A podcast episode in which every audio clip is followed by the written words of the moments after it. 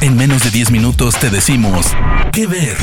Películas, series, documentales, cortos, stand-ups o shows que recomienda el equipo de Spoiler Time. ¿Qué ver? Señoras y señores, soy Fernando Malimovka en este caso, y como siempre, para el podcast que ver de spoilertime.com, pero especialmente para recomendarles en esta semana la serie, el anime que aquí trae Netflix llamado Doro Edoro. Se trata de, obviamente, un dibujo animado de raíz japonés, devenido de un manga que fue ilustrado por Kyu Hayashida, una mujer, eso es otro dato muy relevante que hay que tener en cuenta, que ya tiene desde su comienzo, desde su vamos, desde su bienvenida, de su tapete de bienvenida, una excelente canción de speed metal o death metal, como lo quieran poner, me parece que es más speed metal que death metal, pero no importa. En este caso se trata de dos mundos. Por favor, eh, mantengan la atención todo lo que puedan. Dos mundos entre los cuales está Hole, que es un lugar más bien que se lo representa como sucio, pero como habitual, digamos como es este es el lugar donde habitualmente vivimos. Y por el otro lado, todo lo que tiene que ver con una ciudad que ya vamos a tocar.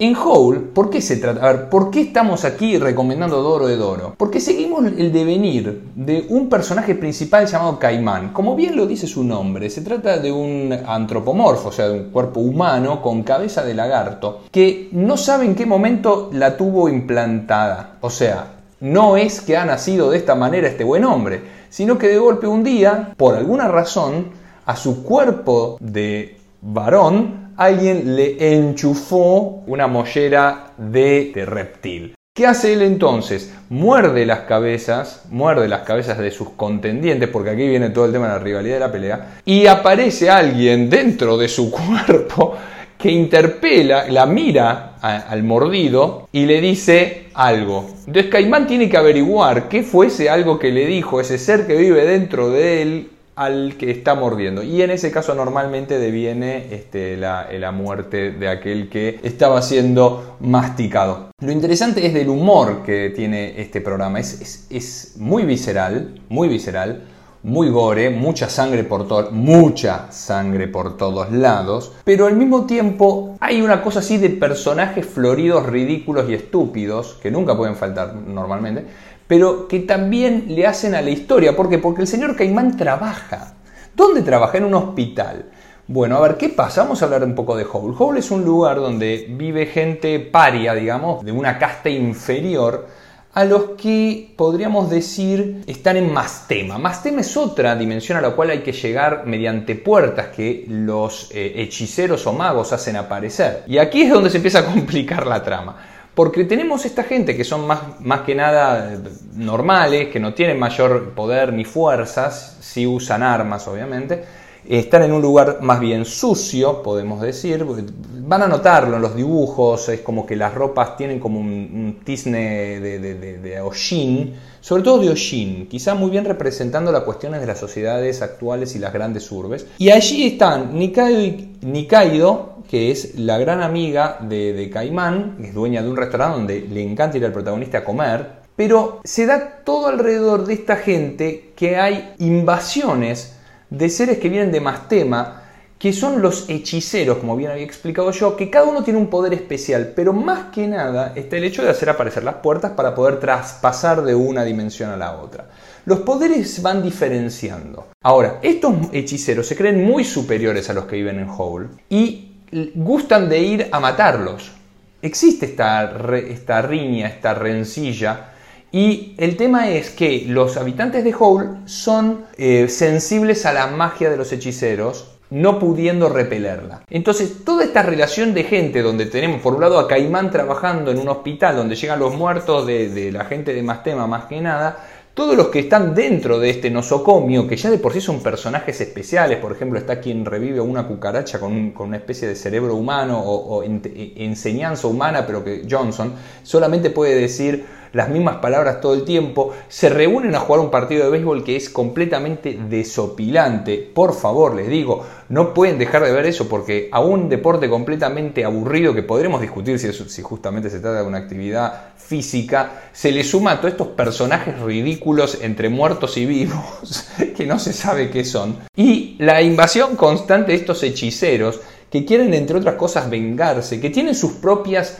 burocracias porque dentro de lo que es el mundo de Mastema está el jefe principal como un jefe mafioso que es En, que tiene el poder de convertir a todo el mundo en hongo. Y de hecho le gusta comer. Estos fungi.